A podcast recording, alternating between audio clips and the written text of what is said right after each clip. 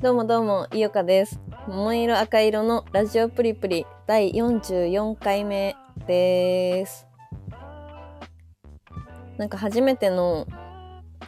あの、これいつも収録なんですけど、初めてのライブ配信みたいなモードにして撮ってます。というのも、あの、こんなに早く一人プリプリ会になるとは思っていなくて、あの、前々回ぐらいに私がちょっと忙しくて撮れなかったんですけど、今週はももちゃんがずっと言ってた展示で、あの、夜まで結構連日続いて作業、あ一緒に通話ができなくて、なので私一人で撮ることになったんですけど、あの、さすがにな、なんだろう。収録一人でやるっていうのは寂しすぎて、誰が来るかわかんないんですけど、誰も来ないかもしれないんですけど、初めてこのライブ配信モードにしてみています。全然何を喋ったらいいかわかんないな。なんかその、ももちゃんの展示、私も初日に行ってきたんですけど、自由が丘でやってる靴下を履くっていう展示で、友達と二人でやってる展示なんですけど、あの、すごい、ももちゃんの人柄が出てる、もう優しくて心が温まる展示なんですけど、あの、隣が銭湯で、あの、体も温まることができるっていう、すごくいい場所にある展示。で、ちょうど明日の、これアーカイブ残すのは月曜日なんですけど、だからちょうど26日の月曜日までやってるので、ぜひ、可愛い靴下を履いて、ちょっと遊びに行ってあげてほしいです。自由が丘靴下を履くっていう展示ですね。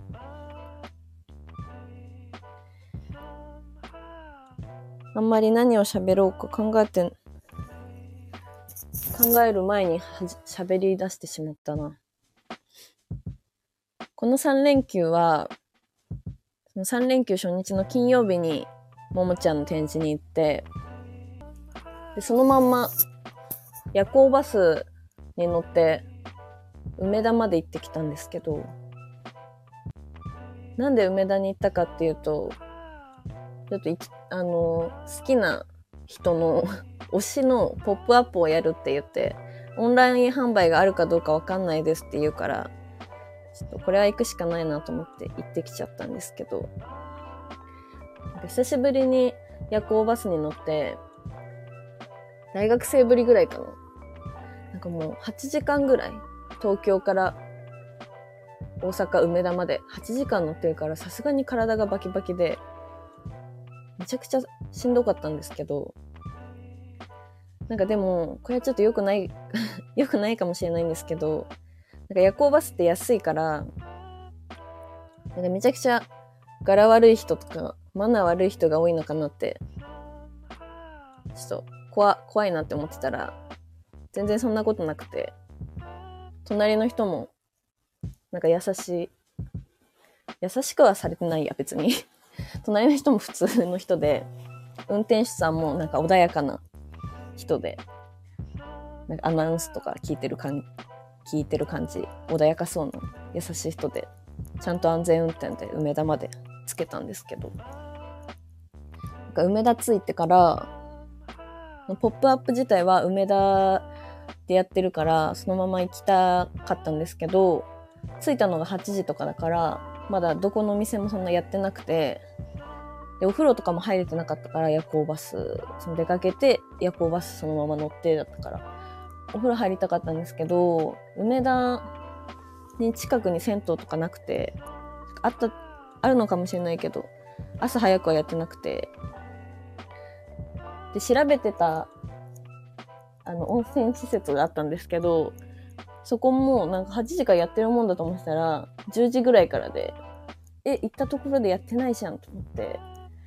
仕方ないから、ちょっとボロボロ、ボロボロだけど、まあ、誰誰も知らん、知り合いとかいないし、とりあえずご飯とか食べに行こうかなと思って、朝ご飯を。行ったんですけど、なんか本当は行きたかったのが、梅田のブルーボトルコーヒーで、東京にもあるじゃんって感じなんですけど、梅田のブルーボトルコーヒーって、あの、青いあのボトルのロゴが、その内装、外装どっちだろう？に、なんかあるんですけど、あの、ガラスでできてるらしくて、なんかめっちゃチュルチュルしてて、可愛いんですよ。なんか前に友達が大阪観光してるストーリー載せてる時にそれ見て、え、可愛いって思って行きたいなって思ってたんで、で本当に目の前までちょっと行きかけてたんですけど、その自分のこのコンディションの悪さ、8時間バスに乗って、もう髪とかもバサボサボサだし、しかもその前日に展示行って夜行バス乗ったって言ったんですけど、その間の時間に、あの、ももちゃんと、あと他の友達で焼肉に行っちゃって、夜ご飯食べようねとか話してたんですけど、まさか焼肉になるとは思ってなくて。てかあの、夜行バスに変な人いなかったって言ったんですけど、多分私が一番焼肉臭漂わせた変な、変なっていうか、なんか迷惑客だったかもしれない。そう、それをなんかあの、思い出しちゃって、思い出したっていうか、もう自分の状況がそれだったから、あの、おしゃれなブルーボトルコーヒーには入れないと思って、ちょっと諦めて、近くの、なんだっけ、スープストックに入って、まあ、スープストックも十分おしゃれなんですけど、なんかまだ入りやすくて、そうしかも私、スープストック好きだから、寒くて、もうスープ、なんか温かさをとにかく求めてて、スープストック入って、あの、がっつりスープとカレーのセットを食べて、ちょっと時間潰して、で、10時ちょい前ぐらいかな、9時半ぐらいに、その梅田から10分ぐらい電車乗って行ける、なんか温泉施設があったから、温泉施設に行って、体のバキバキを取って、あの、もう一回梅田まで行って、あの、目的のポップアップに行ってきたんですけど、まあ、ちょっとそのポップアップの話はしません。あ、めっちゃ良かったんですけど、ちょっと恥ずかしいのでしません。えっと、で、もう目的はそれで済んじゃったけど、まあ、夜行バスとはいえ、普通に7000円 ?8000 円ぐらいお金をかけているので、せっかくだから観光しようと思って。なんか大阪の方って結構私何回か行ったことあるから、しかも一人で行ったし、えっと、なんだろう。USJ とかはさ、一人、さすがに一人では行けないなって思ったし、まあ行ったことあるし、あと、何？大阪といえば、震災橋？道頓堀とかも行ったことあるし、大阪城も行ったし、あと太陽の塔も行ったから、なんかそんなにザ観光地みたいなところ、なんか行きたいなって思い浮かぶところがなくて、どうしようかなって思ってたんですけど、なんかちょっと前に、ツイッターで、ツイッターじゃないか。ツイッター、いや、今までツイッターだったんですけど、今までっていうか今日の今日までツイッターだったのに、私のホーム画面もなんかついに勝手にアップデートして X に変わっちゃって、だからこれからは X って呼ぶことにします。そう、ちょっと前に X で、あの、貯金箱博物館っていうのがあるのを知って、え、めっちゃ行きたいと思って。で、それが尼崎なんですけど、その投稿を見た時は全然行く予定もなかったし、この梅田にね。行く予定もなかったから、尼崎なんて行くことないし、遠いし。このためだけに行くのはなって思ってたんで、ちょうど本当にだから、タイミングよく梅田に行く機会があって。しかもなんか、尼崎って大阪かと思ってたら、神戸で、ちょっとびっくりしちゃったんですけど、あ、神戸じゃない。兵庫。兵庫で、びっくりしたんですけど、え、行けないの？って思ったら、大阪から、その、尼崎も、全然遠くなくて、20分ぐらいで行ける距離で、だから念願かなって、貯金箱博物館行けたんですよ。ちょっと、インスタに写真とか載せるんで、見てください。なんか、貯金箱博物館って、ちょっと、これは感性によるかもしれないんですけど、なんか響きだけで、何の情報もないで響きだけ聞くと、なんかしょぼ、しょぼそうじゃないですか。だけど全然そんなことなくて、何個ぐらいあるのかな？ちょっと調べよう。尼崎信用金庫世界の貯金箱博物館。古代から現代まで世界62カ国2万4000点を超える貯金箱を収蔵するって書いてある。そう、だからもう物量がすごくて、そんなに広い施設ではない、施設ではないんですけど、1階2階ってこう展示室があって、2万4000もあるんだ。そう。2万4000も飾ってある。で、常設展とこう企画展でちゃんとあって、企画展が私が行った時は、なんか阪神タイガースの、なんだっけ、なんか連覇応援展みたいな感じで、阪神タイガース関連のグッズとか貯金箱がバーって飾ってある展示で、私はそんなに野球とか興味ないんで、それはあんまり上がらなかったんですけど、どこで見れるんだろう？なんか他の、なんか毎月変わるみたいで、他の企画展はね、めちゃくちゃ面白そうって思ったんですよね。あ、来月は、身近なものが貯金箱に、飲食日用品貯金箱店とか、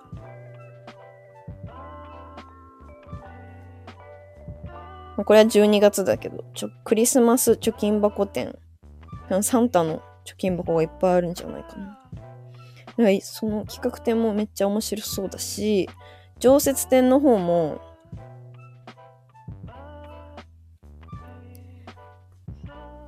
あの、何？世界各国の貯金箱をこう集めて展示してるコーナーとか、あと、寄贈品も含めた、なんだろう、なんか、キャラクターの貯金箱がめちゃくちゃあったりとか、あとなんか、これは何のコーナーだ？写真撮ったけど、全然覚えてない。日本のあれかな？歴史っぽいコーナーのところかな？にあった貯金箱で、なんか博物館っぽく、ちゃんとキャプションもついてるんですけど、なんかその説明が、なんかシンプル、シンプルで淡々と書いてあって、そこも面白くて、そのなんか一個が、なんか蔵の貯金箱蔵ってあの、蔵の貯金箱が、こういっぱいわーって並んでるところがあって、そこに、昔はお金や大切な家財は皆蔵に収められました。蔵の一つも持ちたいという庶民の願いが込められていますっていう。手作り、もうほんと手作り感満載の貯金箱がいっぱい並んでて、昔の人はこれを手作りで作ったんだって思うとすごい可愛いなって思って。で、入場料無料で、そこもびっくりなんですけど、最後出るときにお土産くれるんですよ。で、お土産もちょっと何かは言わないんですけど、めちゃめちゃ可愛いので、ぜひ本当に大阪観光行くことがあったら、尼崎のこの貯金箱博物館も一つ入れてほしい行き先に。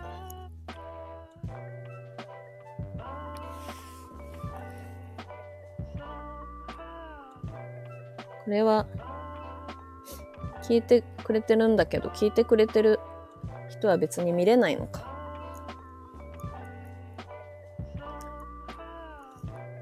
全然コメントとかしていただいたら嬉しい、嬉しいです。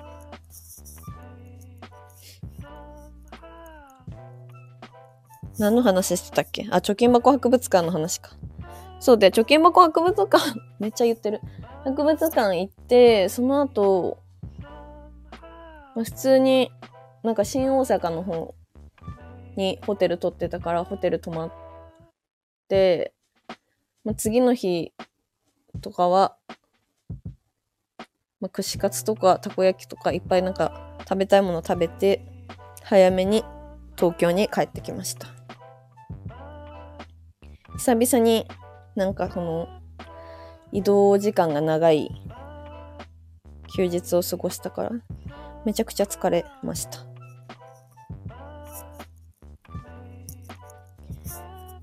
なんか博物館はキャラクター貯金箱がめちゃくちゃあって私はキャラクターが好きなんですけど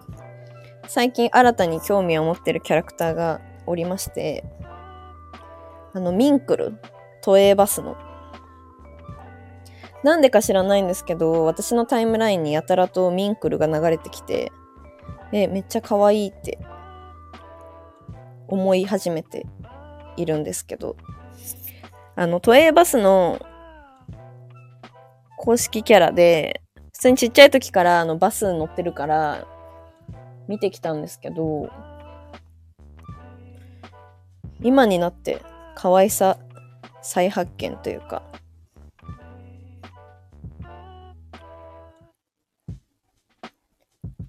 バケット、バケットハット？違うな。バケットハットじゃない。ニット帽。そう。で、最近になって可愛いって思って、なんかいろいろ調べたら、なんかビームスが、あの、銭湯のすすめ2024コラボで、あの、ニット帽、ミンクルの、作ってて、それが2月の上旬発売だったらしくて、めちゃくちゃ可愛くて欲しいんですけど、もうなんか圧倒的人気だったらしくて、私が知った頃にはもう完売。予約商品なんですけど。なんかぜひ再販してほしいんですよね。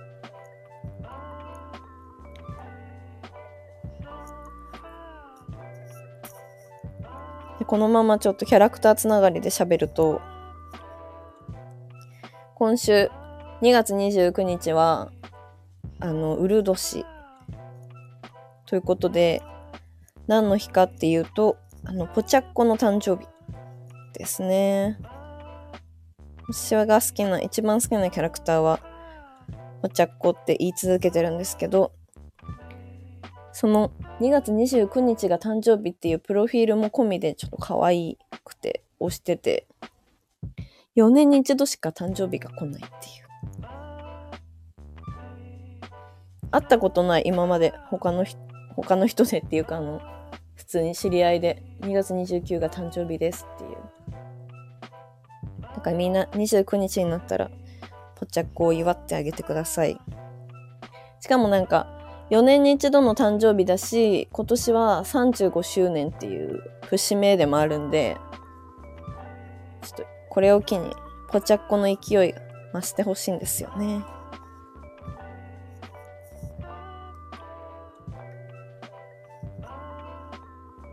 えー、なんか喋りたいこと他にあったかなまあ、特にないかな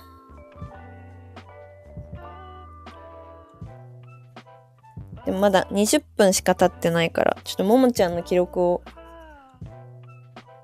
超えれないとやめれない。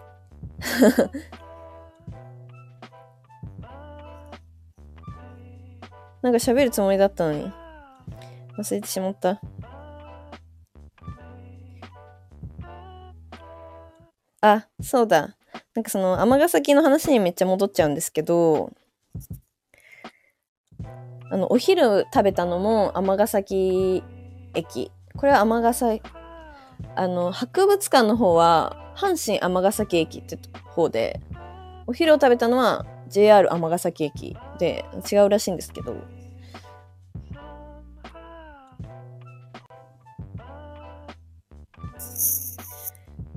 これはどういう風に流れちゃっているんだろうか電話がかかってきたけど、途中でちょっと切りました。そう、阪神尼崎駅と尼崎駅は、あの、違うらしくて、で、お昼を食べたのは尼崎駅。で、あの、貝センターってとこで食べたんですけど、なんか自分で、自分でっていうか、まあ、店員さんと一緒に、どの貝を食べたいかみたいな、こう、一個ずつ選んでて、で、自分でバーベキュースタイルで、こう、焼く、焼いて食べるんだけど、まず、もうビールとハイボールとかが1杯に150円っていう、もうそこで嬉しいんですけど、で、もうお酒が安いっていうとこと、あと自分で焼くからやっぱ楽しい。私こういうなんか、アドベ アドベンチャーじゃない。何？イベンイベント？違う。エンターテイメント？エンターテイメント性がある 食事？好きなんですけど。だからあのもう一人でゆっくり、もう自分のタイミングで焼いて食べて、サザエとか牡蠣とか、あと他のなんか二枚貝系は、なんか教えてもらったんですけど、全部名前忘れました。美味しかったですね。で、なんかあのその貝だけじゃなくて、一品メニューみたいなのもこうやって壁にわーって貼ってあって、なんかめっちゃ気になったのが、あの、マンボウの象徴って書いてあって、380円とか。普通に安いじゃん。と思って、え、な、なんだろうと思って、とりあえず聞く前に、こっそり、あの、マンボウ象徴って調べたら、なんかあの、コリコリ系ですって書いてあって、私、コリコリしてるの好きだから、あの、調べて、あの、コリコリ系っていうのを知った上で店員さんに、あの、マンボウの象徴ってど、どういう感じですかね？みたいな聞いて、そしたら、なんか店員さんも、あ、なんかコリコリした感じで、焼肉で言ったらミノみたいな感じですって教えてくれたから、あ、じゃあそれ食べたいですって言って頼んで、で、焼いて食べたんですけど、なんか、ミノみたいな感じですって言われたのも、まあ、あってか、本当に食べたら、もうなんか 完全にミノみたいな 味で、しかもなんか味付けが何種類かから選べたんですけど、焼肉のタレを選んだのもあって、もう完全にミノ。歯ごたえがありすぎるミノみたいな。美味しかった。他にもなんか、いろんな変わったメニューがあったんですけど、もうめちゃくちゃお腹いっぱいで、なんか一周目でその最初店員さんと選んで、一旦これぐらいにしときますかってなって、二周目も取りに行く気満々で焼いて食べてたんですけど、なんか貝って意外とボリュームあるっていうか、多分じっくり自分で焼いてるっていうのもあるからかもしれないんだけど、なんか全然2周目いけないで、でもお会計の時になんかめっちゃ食べましたねって言われて恥ずかしかったです。あ、ホッキ貝？ホッキ貝もめっちゃ美味しかった。なんかホッキ貝ってあのー、回転、回転寿司にしか行ってないことがバレた今。あの、普通に寿司屋で出てくる状態でしか知らないから、マグロみたいだね。寿司屋でこう、何？シャリの上に乗ってる状態でしか知らないから、ホッキ貝が、あの、アサリとかハマグリみたいな、こう、二枚貝。あ、でも大体二枚貝か。なんてもっとムール貝みたいな形してるかと思ってて、それ全然、ハマグリみたいな、あの、形ザ、ザ貝の形してて、まずびっくりしたんですけど、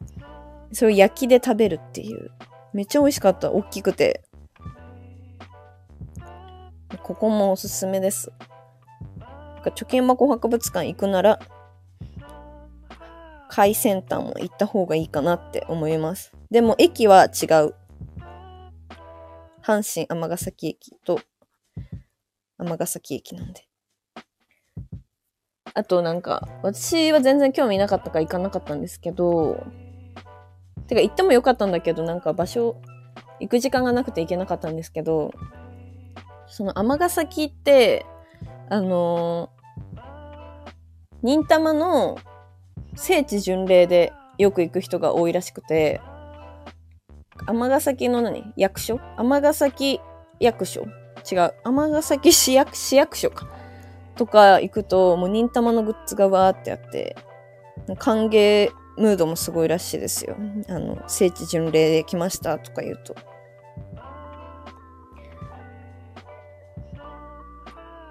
ぜひ、忍たま好きは行ってみてください。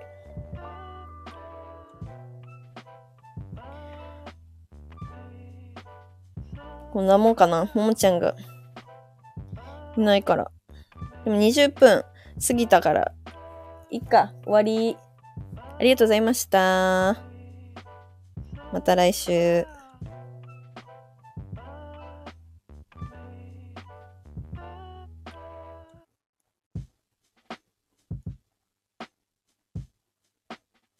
終われない。終われないんですけど。